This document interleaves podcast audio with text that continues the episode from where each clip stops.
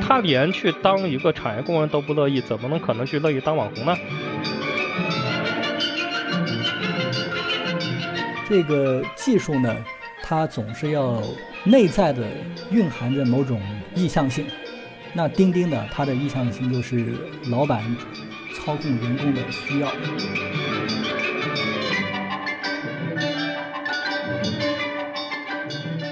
法律上的雇佣关系和实际的雇佣关系从来都是两回事。就是说，我认为根本就不存在平台司机和平台的一个合作，这个实际上的经济关系就是就是雇佣关系，这个没有什么可说的。拉法格认为，工人阶级如果说信了这套鬼话，它造成的结果只能是这个剥削越来越深重。你可以说九九六就是这样一种例子。听众朋友们，大家好，欢迎收听这一期的反向流行，我是董木姿。大家好，我是于雅琴。今天我们要聊的关键词是切格瓦拉劳动节与工作日。先介绍一下今天的嘉宾吧，王新坤老师和房小杰老师。大家好，我是王新坤，来自于天津师范大学。我的主要研究兴趣是关于工作伦理和我们现代的工作文化。各位好。我是东南大学马克思主义学院的房小杰，我主要是做经济史研究的，很高兴和大家交流。对，其实两位老师的 title 已经大概说明了，我们今天要聊的框架其实是非常严肃的。切格瓦拉很多人都知道，但是在这里还是介绍一下，这个不是那位革命领袖，而是一位声称绝不打工的，嗯，诶，他是他是他是农民吗？他是什么？王老师。啊，算是，因为他打工不可能打工的，他也不是老板，他他就是农民，应该就是。对，然后切格瓦拉他的真名是周某啊。二零一二年，周某因盗窃电动车被警方抓获。当面对记者镜头时，周某竟称这辈子是不可能打工的。二零一六年七月，该段采访视频突然在网上被大量转发。打工是不可能打工的，这辈子不可能打工的。还有，最看要说你们的感觉比家里面好多啊。在这里面一个人很无聊。网友们尊称他是自由主义精神领袖、无产阶级偶像、西南看守所守护、泥垢者、被解放者、不可能打工者切格瓦拉。在四月底他出狱的时候，当时有个非常轰动的场景，就是有三十多家网红公司开着豪车跑到周某家里去蹲守他，希望能够签约切格瓦拉，然后把他打造成网红。而这些网红公司开出的价格就是高达数百万甚至上千万啊，让大家非常的。呃，羡慕唏嘘。然后有记者就问他，你会不会跟网红公司签约？然后这个切格瓦拉大神非常坚持，他就说肯定不签啊，因为都说过不打工了。然后你跟他签约就是他的工人，什么都是别人说了算，一点自由都没有。所以现在就是他想回去种地。其实我就蛮想从切格瓦拉开始作为由头来去聊一下，今天大家在打工，或者说在劳动节、在工作日，到底是怎么理解今天的工作这件事情的。两位老师其实也是这方面的专家，而且还曾经合作写过一篇我在之前引用过的论文，叫《狗屁工作：劳动分工与后工作的可能》。不知道你们是怎么看切格瓦拉这位大神的精神世界的？我觉得他之所以能流行呢，他代表的是一种这种拒绝工作的一种自主的态度吧。正因为这样一种拒绝的态度，所以说被网友们认为。他表达了一种大家作为工作者对于这种打工生活的一种拒绝。我觉得哈，其实切格瓦拉他之所以能够流行啊，实际上他是反映了一种普遍的精神的焦虑和对某种现象的不满。切格瓦拉他首先是一个反体制的一个，对吧？那如果说这个体制非常的顺畅，我们那个社会就没有任何的一点问题的话，那么不会有群体性的对这样一个反体制的这样的一个人推崇的。说明了我们现在呢还有大量的工作没有做到位，特别是对于我们那个普通劳动者的这样的一个保护啊，就是他的一个自尊以及他的这样的一个权利落实的不到位的这么一个状况。切格瓦拉的流行呢，我认为它实质上是反映了一个劳动力普遍商品化的条件下，劳动异化现象对人的肉体压迫和精神折磨。而且的话，他为什么不愿意去当网红呢？虽然说网红也是一种雇佣劳动，那么产业工人也是一个雇佣劳动。但是网红的劳动形式是跟他的整个生活是无法区分的，而产业工人还有一个上下班时间。产业工人可以区分出自己出卖劳动力的时间，也就是工作时间，和他劳动力再生产的时间，也就是自己休息的时间，但是网红的全部时间都被资本操控了。所以说，网红出卖劳动力的形式呢，比一般的产业工人出卖劳动力的形式啊更加残酷和彻底。他连去当一个产业工人都不乐意，怎么能可能去乐意当网红呢？所以其实周某他反而是很理解网红经济的，虽然他在看守所里四年并没有接触到这个直播和短视频的崛起，但是他其实对于今天的工作形式的理解还蛮深入的。我觉得这可能是出于他的一种本能吧。他就是懒。我记得那个秦坤老师之前好像发给我过，就是对于说他这个七格瓦拉，他身上有一个广西人的那种，嗯，你你那个怎么说的来？这个其实是夏小红，我的一个朋友夏小红，他的观点，他认为呢，像广西、云南一带，它有着就是说像东南亚农民那种逃离国家、逃离统治那样那样一种天然的取向。这个是无政府主义理论者，这个詹姆斯·斯科特。我们知道他研究这个东南亚的农民，他们的这个逃避国家治理。但我我不会有这么本质主义，因为我觉得任何人他都有寻求自主性、逃避主导，不管是国家主导或者说这个企业资本主导也好，都有这样一种倾向。那他恰好是一个广西人，所以我我并不觉得，就是广西人他一定或者说云南人他一定就。有更强的这样一种逃避统治的倾向，所以我的观点还是不大一样。他回到农村，就是在寻求自主性。这个英国他有一个非常著名的史学家叫 E.P. 汤普森，他写过非常著名的这个英国工人阶级的形成。其实他另外呢还有一篇非常重要的文章，就是关于工厂规训的。现代工厂规训制度，它是一种非常严酷的、非常这个讲究这个纪律的这么一种制度。所以说，在这么一种制度下，在当时十八世纪末、十九世纪初的那些这个英国工人，他都是被那些企业主视为懒惰的。其实懒惰观不光今天是非洲人被认为懒，我们看这个像纪录片《美国工厂》，我们中国人认为美国人懒，这其实是一个我觉得非常有重大历史意义的这么一个论断。可能在十九世纪、二十世纪这样子。是中国人懒，作为这个第三世界的人，但是再往前，工业资本主义刚刚崛起的时候，是英国、法国工人阶级被企业主认为是懒惰的，尤其是英国有一个重要的一个算是一个民间节日吧，叫神圣礼拜一，也叫懒惰的礼拜一。这个神圣礼拜一就是说，工人他六天工作制，礼拜天他还没有休息好，礼拜天他还要这个喝酒什么的，礼拜一喝的酩酊大醉。所以他礼拜一呢，他不想上班，所以把这天呢尊为神圣。那些这个手工业者，一般这个产业工人，他都会想方设法的不去上班，所以叫神圣礼拜一。这个十七、十八世纪都有，以至于今天在英国还有那种叫打电话就是请假，就礼拜一啊不愿意去上班。任何一个工人阶级都可能会被这个他的老板视为懒惰。那和这个产业劳动相对应的就是这个农业劳动。这个伊皮汤普森呢，他在文章里边说，农业劳动其实它是一种以任务为中心的，或者以任务为取向的一种劳动一种劳动形态。你今天把这个农活干完了，你就可以歇着了，对吧？但你在工厂，你干完八个小时，老板可以让你干十个小时；你干完十个小时，老板可以让你干十二个小时，他可以不断延长你的劳动时间。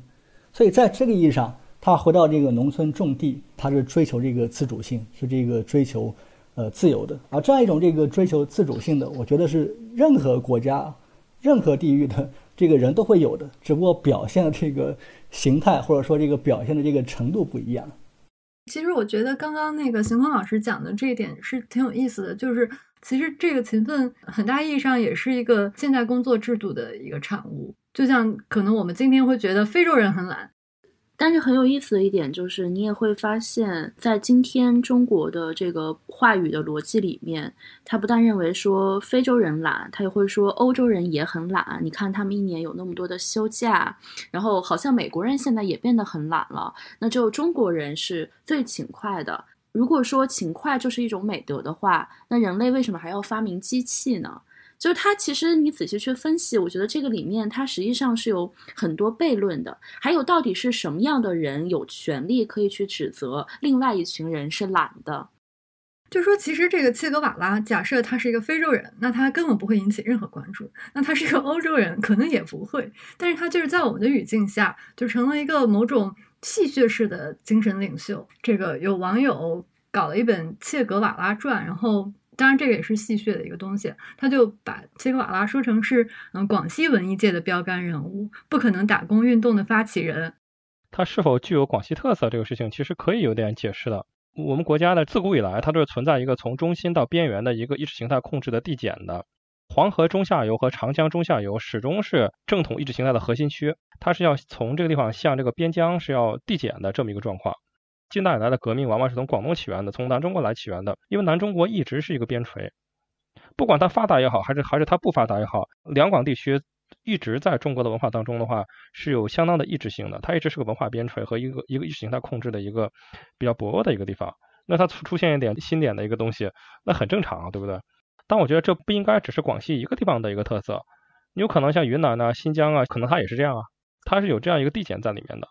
或者是不是也可以这样理解？就是我不觉得，比如说在可能西北的这样的一个偏远地区。会有更多这样的人存在，那主要还是在那个地方，其实它的地质环境会比较差，你靠天是吃不上饭的。那说我不可能去工作的，我去种地，那可能会饿死，这真的是一个现实情况吧？那反而在在南方，实际上你这个。怎么说？土地可能更丰富，就是你的物产也更丰富。你不吃，你不种地，你可以 摘水果，或者你还是有很多其他的一些活下去的办法。然后他的经济形态可能也会更多。我觉得是不是也跟这个人他处在南方是有关系的？但当然，我也是跟着你刚才的那个逻辑推断的。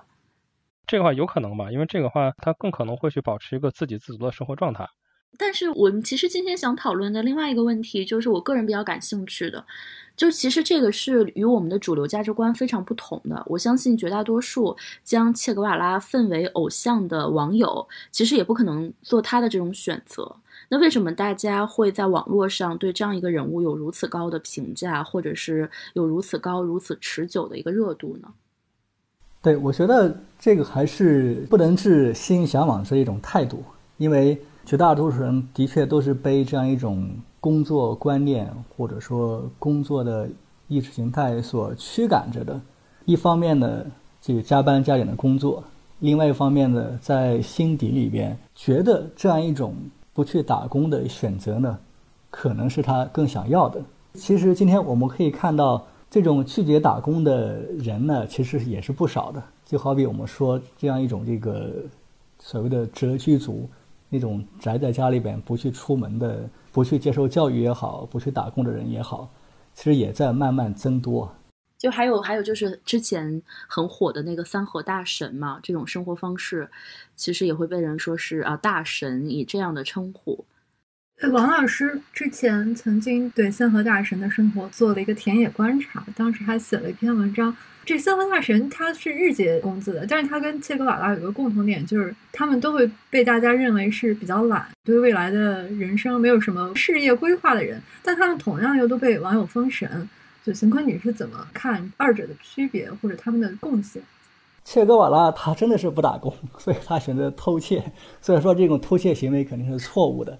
那像这个三和大神呢，你可以说他们的这种流氓无产者的性质呢更弱一些，他也会通过对花呗进行套现什么的，卖身份证，进行一些这个灰色地带的行为，但是他不敢明目张胆的去犯罪。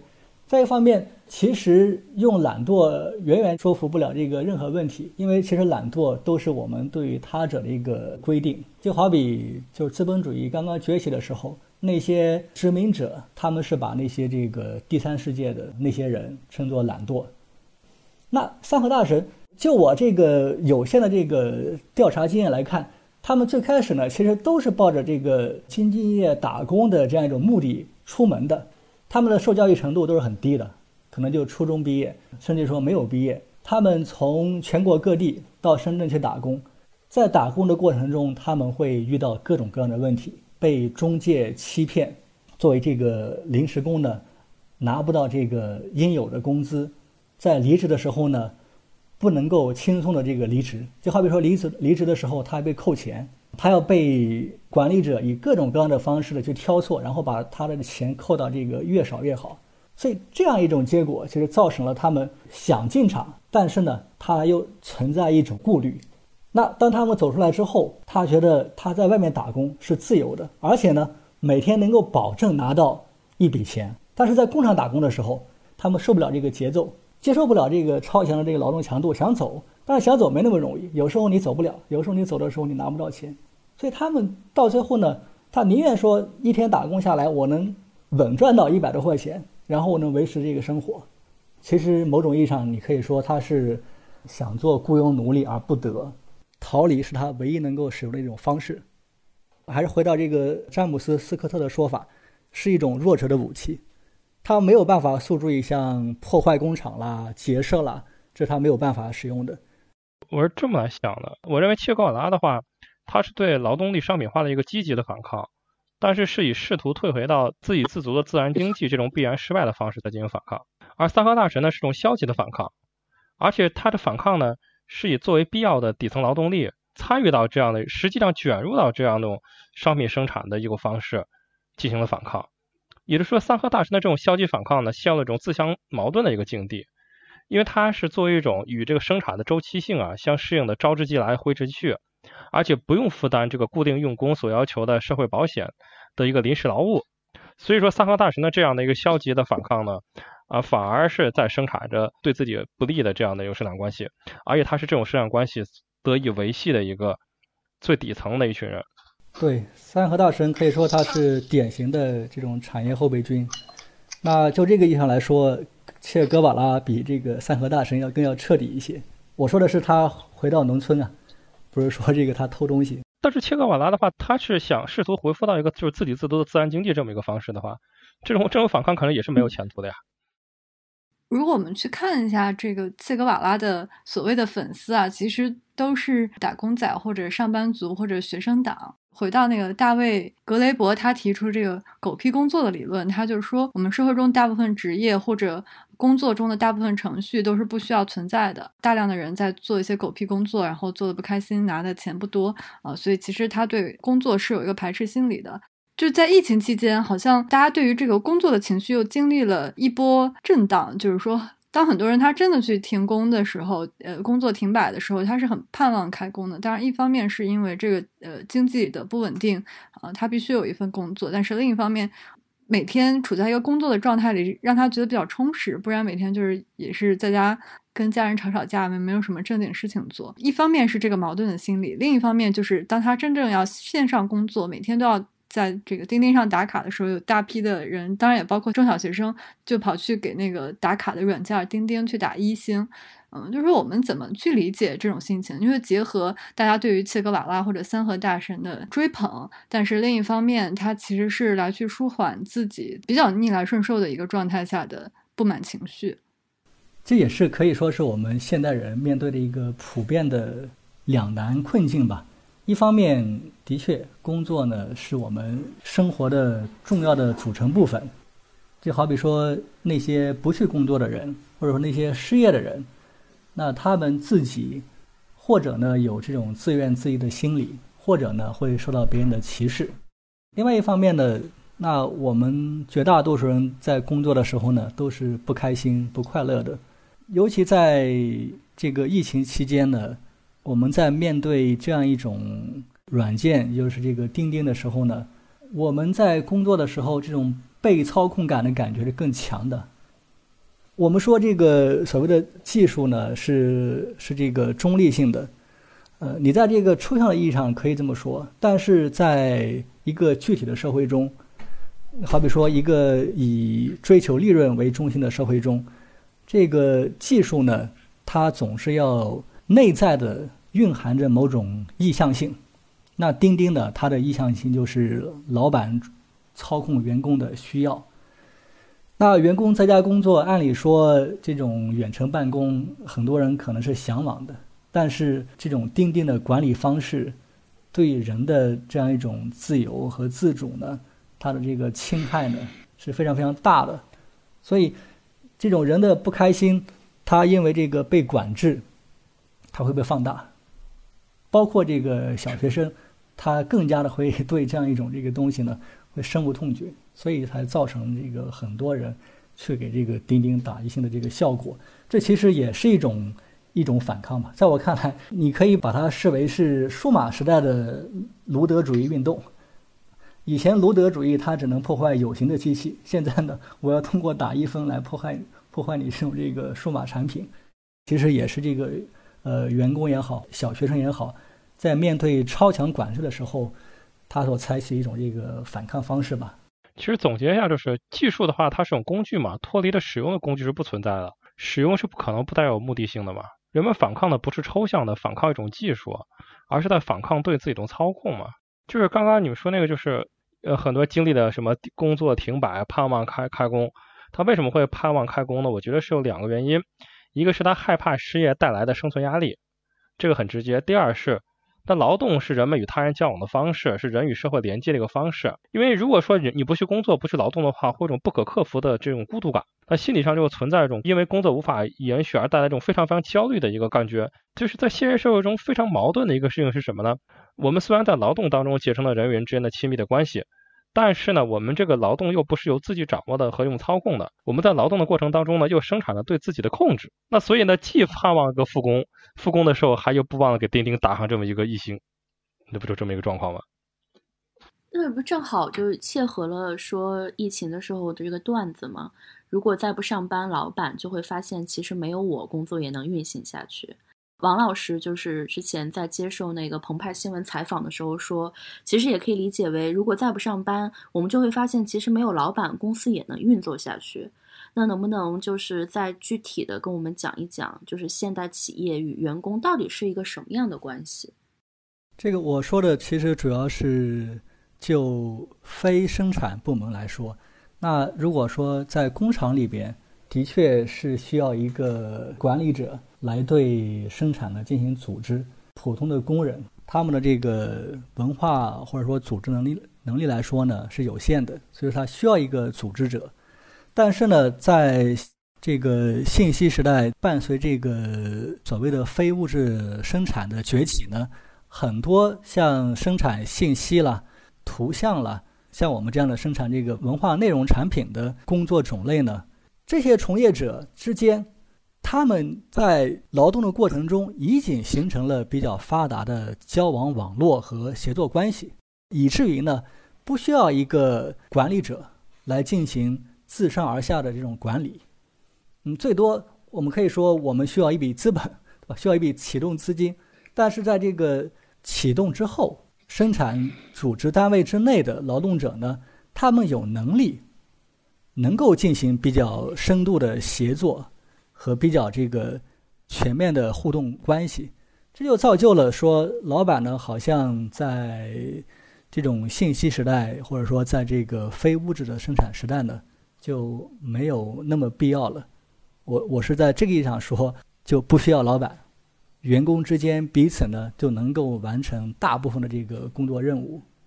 呃，当然了，这个说到企业和这个劳动的关系啊，其实它还有另外一面啊。这个另外的一面，我觉得是导致当下这个工人境况或者说劳工境况越来越恶化的一个层面。也就是说，企业跟员工的距离呢，其实是越来越远了。我们知道，这个资本它是需要这个劳动力的，因为它是需要这个劳动来作为这个剩余价值的来源。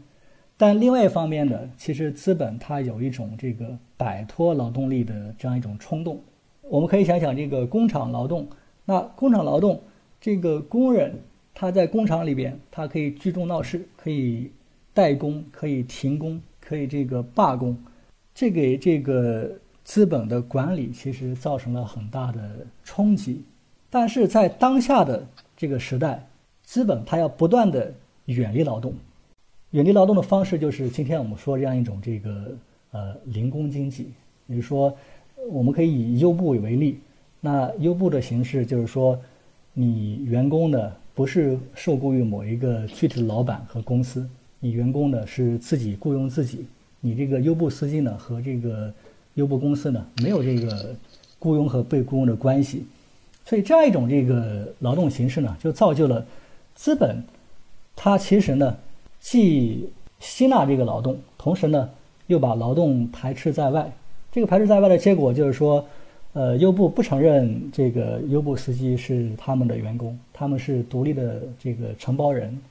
这样一种用工形式造成的结果就是说，呃，劳动者他越来越难以去啊进行组织，或者说向这些企业呢来寻求他们自己的权利。你优步司机，你也不可能找这个优步的老板，你跟他没有这个劳动关系的。你优步司机，你罢工，你罢工你就没有收入来源。所以这个我觉得是这个企业和员工的关系，在今天呢是一个非常这个呃糟糕的一种关系。所以今天这个资本主义形态，我我把它称之为叫灵活的资本主义，因为它这种这个剥削形式呢，就非常非常灵活。我觉得这是可能是资本主义最希望的，或者说这个最理想的一种这个用工形式了，这种零工经济。对，您其实刚才提到的这个，就让我想起那个肯洛奇的电影嘛。对不起，我们错过了你。里面其实就讲到了一个自顾自己的一个工人，其实他们一家人因为这样的一种工作方式，就被拖进了一个绝望里面。那所以这其实也提出了一个问题，就是在某种程度上，是不是一个对于一个小的创业者或者自由职业的这样的一个人来说，其实他的剥削有可能是更深重的，而不是像我们想象的那样，只要你摆脱了一个雇佣关系，你可能就会更自由。对，也是我说的这个灵活的资本主义，它所采用的这种灵活的用工关系。这种社会现实呢，我觉得的确对于这个劳动者的剥削呢是更为深重的，因为你的这个任何的事情呢都得你自己负责，也就是说，资本不再承担来组织你或者说对你这个进行管理的这样一种责任，你是完全管理自己。但另外一方面呢，他对你的操控其实更多的。这个我不管说是中国的那种快递小哥也好，还是这个电影里边。那个男主角要带他闺女周末一块去送这个快递，但是那个管理者说你不能带你你的女儿一块。一方面，这个资方要摆脱对劳动者的这个任何的责任，但另外一方面，这个资方呢，他还要对这个劳动者的劳动过程呢进行严密的操控。所以，这样一种造成的结果就是一种呃更加深重的这个规训和剥削。我觉得这更多是一个法律的一个技术问题，法律上的雇佣关系和实际的雇佣关系从来都是两回事。就是说，我认为根本就不存在平台司机和平台的一个合作，这个实际上的经济关系就是就是雇佣关系，这个没有什么可说的。他这个所谓的合作关系只不过是纯粹是一个法律上的一个操作。问题是法律上的事实确认永远和实际经济关系中的事实是有距离的。那么这两者之间是否统一，怎样统一，统一到什么程度呢？这实际上是要看具体的这种。整个社会当中呢，或者某一个行业的一个他的这个雇佣劳动者和这个资本力量的一个斗争和一个对比的一个状况。雇佣关系中的资本家并不一定是由某一个具体的资本家来承担的呀，并不代表一定要就马云承担，甚至马云也可能只是一个打工者。至于刚刚王老师说的那个，就是说是他为什么一个合作关系了，那个实际上是有一个生产关系变形的这么一个历史在里头的。因为过去在一个计划经济的一个城乡分治之下呢。当时的这个农村的集体经济组织确实是作为一个劳务的输出方啊，是跟一些工厂之间的话，它是存在这样的一个合作关系的。后来呢，就成立了各种各样的劳务队。但后来的话，事实上这个合作关系已经异化为一种实际的雇佣关系了。但是在法律上的文书并没有改，这是问题的关键，就是它实际上已经由合作关系已经演变为一个雇佣关系了。但是这个法律文书还是几十年前的。它其实是可以钻这个空子，但是雇佣的本质是没有改变的，可能跟就几百年前就是马克思他写的这个是没有发生变化的。但是今天其实我们会有很多新的概念来描述今天的工作状态，比如说刚刚邢坤讲的零工经济，包括也有很多人喜欢讲的就是非物质劳动。大家会说今天这种白领的工作可能跟之前的这种工厂工人，嗯，福特式的工作不一样了。但其实就它的本质而而言，其实并没有发生什么实质性的改变。就关键要看谁掌握劳动力的使用，呃，生产出来的这个价值的话，由谁进行操纵，再进行分配。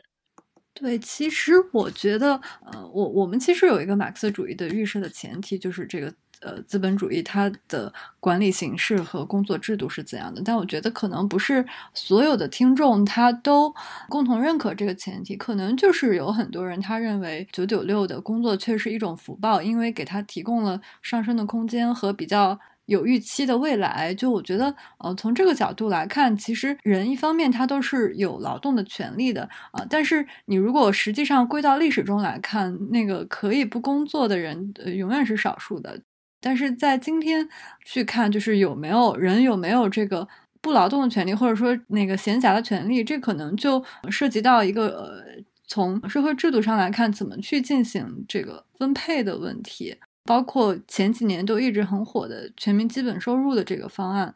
这个方案当然提出来，很多人都是觉得比较支持的。但是你如果考虑到它的实际的可行性和全球的这些具体差异，你就会发现，可能就是在北欧或者欧美这些国家，大家是比较热衷的。但是你你如果换一个语境的话，其实并不是很多地方都有条件提供一个给普通。劳动者或者工人的这么一个支持的，我不知道你们是怎么看这个议题的。先说这个不工作的权利吧。那马克思的女婿这个拉法格呢，他有所谓的这个懒惰权，但是他的懒惰权其实也并不是完全不工作。他的懒惰权主要就是为了反对当时所提出的所谓的劳动权或者工作权。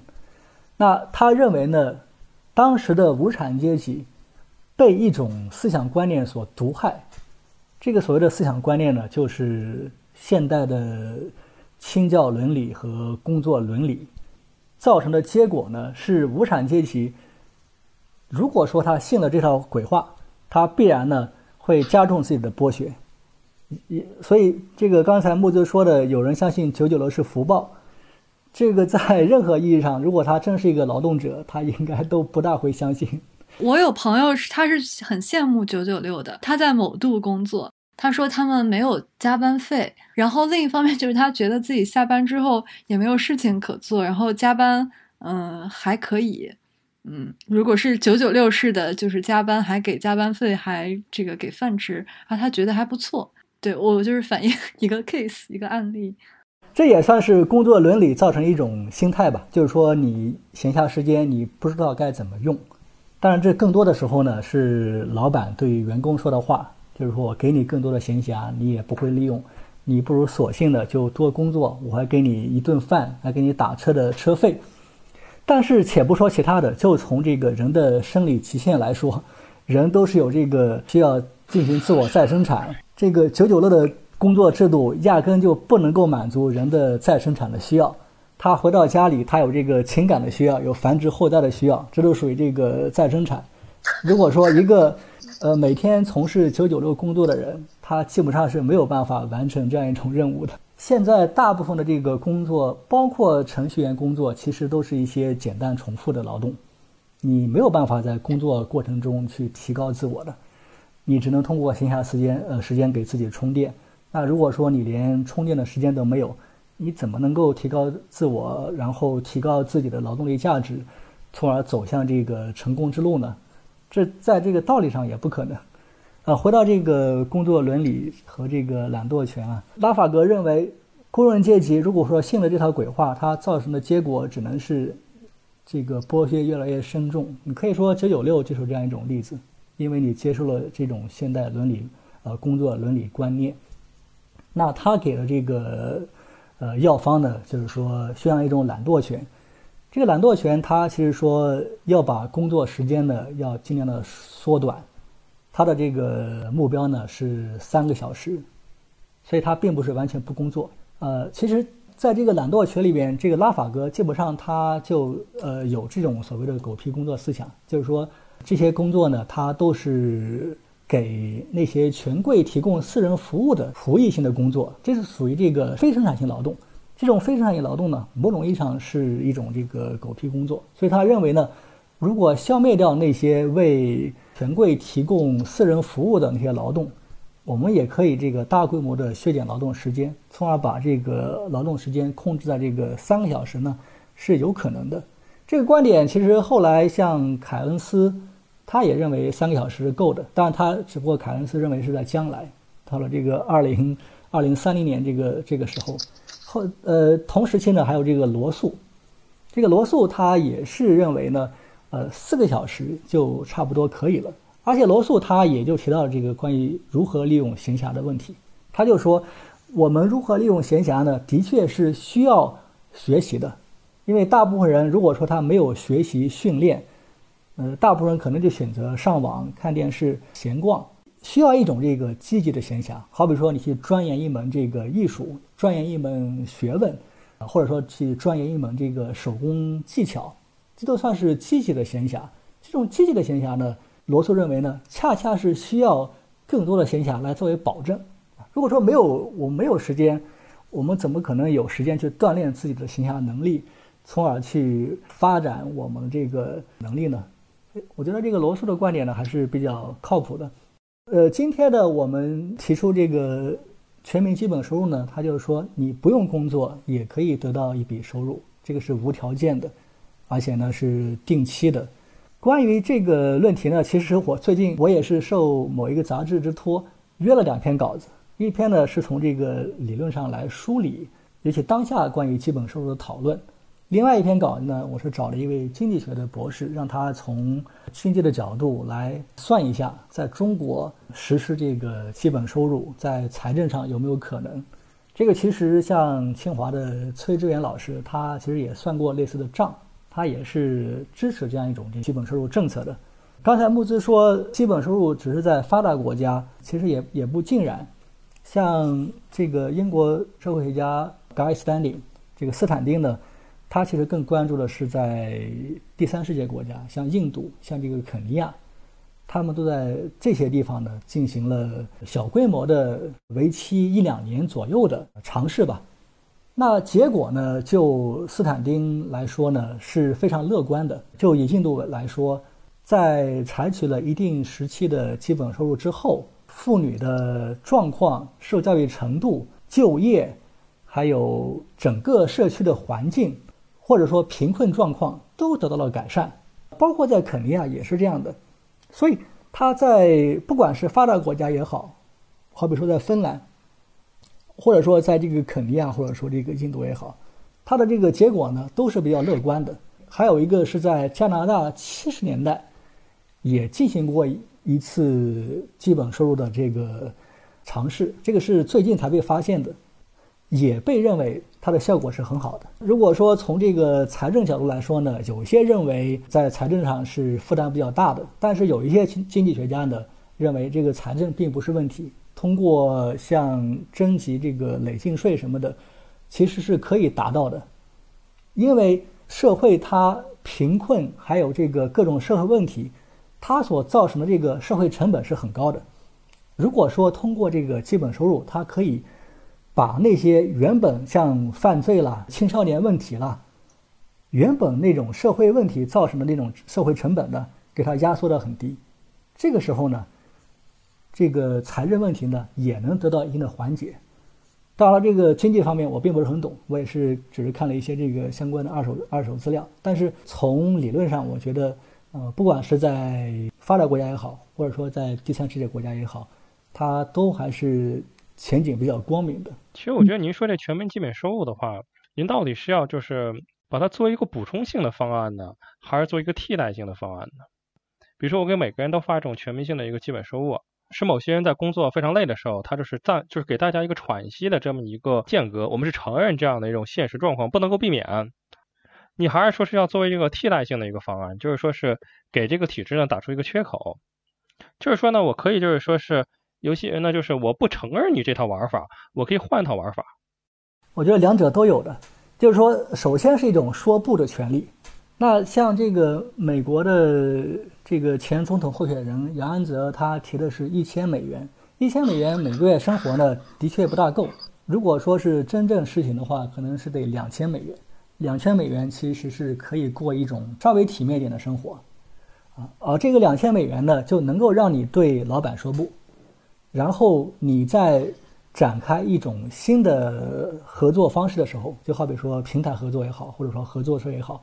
你可以作为一种这个你的一个保底的东西，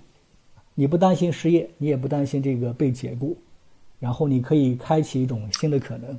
那我能不能扮演一个反派角色？那我就问你一个最基本的问题啊，就是如果说您这个全民基本收入推行的话，它足够的话，叫你过一个基本的生活的话，那么谁还会当三和大神呢？对吧？那我这个劳动力需求是有弹性的呀。那么没有三和大神的话，那你怎么样去维持呢？这其实就改变这个所谓资本和劳动关系的一个重要的一环，在我看来。当然，在我看来，基本收入它不是目标，而而是一个算是一个途径吧。这个其实，在可能八九年代、七八十年代，在这个荷兰、在德国，就有这种它叫间歇性劳工，就是说我一年我上班时间并不是这个规定的、固定的，我可以选择某些时间上班。这个在像分呃欧洲国家有一些是采取这种方式。那有了这个基本收入，它更加不用担心它的收入来源，它可以更加的从容。这对劳劳动者的这个心态，他的这个改善呢，我觉得是很有帮助的。呃，邢坤，我我有个问题啊，就是说，其实，嗯，你觉得这个全民基本收入的这个构想，它跟之前的福利社会的差异在哪里呢？啊，是不是因为之前这个路没有走通，然后现在来一个替代性方案，但是它比之前的还更加妥协一些？啊，另外一个就是你刚提到的这个间歇性的工作，其实这种间歇性的工作它是古已有之吧？啊，你就比如说，嗯，很多产业它对于劳动力的需求确实是季节性的，就比如说采茶工，古代的时候就已经这样了，就你在春季采茶的时候，它是需要十几天里，它就需要大量的采茶工人，一个非常劳动密集也是时间密集的这么一个工作，但是它过了这个时间就没有这个劳动力的需求了。那你刚说的这个 UBI 的这个构想，它其实有点像。逆向的一个间歇性的劳动，因为他的这个主动权不再是在工作这边了，而是放到了这个个人这里。呃，这个我作为一个这个劳动力吧，呃，我想工作的时候我就去工作，然后不想工作的时候我就自己搞一点什么创造性的活动，或者搞一点什么闲暇的娱乐。但这个是。我我觉得是一个比较理想化的状态，因为这个他首先是他从自己的一个构想出发的，而不是从这个现实具体的需求本身和现实制度本身的角度来去考虑的。他这种这个间歇性工作可以保证他不被某一种工作所束缚，我觉得这个他的这个设计是比较好的，因为如果说你是这种这个固定的，呃，像福利国家。这种凯恩斯福特主义制度之下，你你可能是一个工作干一辈子的，这个这种劳动分工，我觉得它是存在问题的，它对人的这个发展呢是有制约的。我会觉得说这样是不是对人其实提出了一个挺高的要求？它有一点就是要求每一个劳动者都有很强的一个自觉性，就是我想成为一个发展很多元的人，我在这个。工作之余，然后我还可以不断的去发展自己，成为一个更好的人。那么在这样的情况下，您提出的这种方案，可能才是一个更好的方案。呃，即便他不想做，我觉得也没有什么。现代资本主义社会，它必然是造就一个很多人失业、很多人过劳的这么一种这个社会结构。我说的一种制度呢，它其实是为了说让大家都有工作，但是呢，大家少工作，而且呢，大家可以灵活的工作。那他这样一种这个形式呢，嗯，他就是说让呃所有员工呢都能有活做，然后呢，呃，能够造就一个相对来说比较平等，让大家呢也相对没有那么大的劳累程度的这么一种状态。那说到这个劳累的这个问题，其实最后还有一些比较轻松的话题想跟你们聊一聊，就正好也是劳动节嘛。呃，我不知道，就是两位研究劳动的学者，你们会怎么度过这样一个节日？那这个节日本来的内涵又是什么？因为我们今天说劳动节，都是把它当成这个五五一黄金周来过，它其实是一个去玩乐和消费的时间了。不过，这个劳动节一开始其实是这个五一国际无产阶级的共同节日嘛。其实它最早就是来自于一八八六年的一个争取八小时工作制，从一个经济要求开始的。那么劳动节的话，它本来的话，它是一个无产阶级斗争的一个手段，就是说白了是为这个工人争地位的，是为了改善那个劳动者的境遇的这样的一个节日。因为我觉得在中国的话，过着劳动节的话，它又有一个自己特殊的一个意义，它其实是落实这个宪法条款。对我我们宪法第一条就规定了一个国家的性质和一个国家的领导阶级，就落实我们基本经济制度，还有落实我们劳动法，它是有这样的一个意意义，应该包含到我们。劳动节当中，其实有没有一个比较建设性的？因为刚才也提到了嘛，就是我们如何更好的休息，给大家一些实用的指南。我记得马克思好像有一句，呃，恩格斯说马克思有一句话，他说他为工人争取八小时的工作制，但是呢，他每天的工作时间远超过了八个小时。革命导师都是这样子，所以说我们也也得学习革命导师，要要坚持工作。但是我说的工作，当然还是这个带有这个批判性的工作。呃，或者说带有这个反思性的工作，而不是只是给这个呃资本家卖命的工作。所以昨天昨天穆兹说跟我呃跟我说今天要做一个对谈，我当时心里是拒绝的，因为我明天我明天要出去要出去这个玩儿啊，明天要赶火车，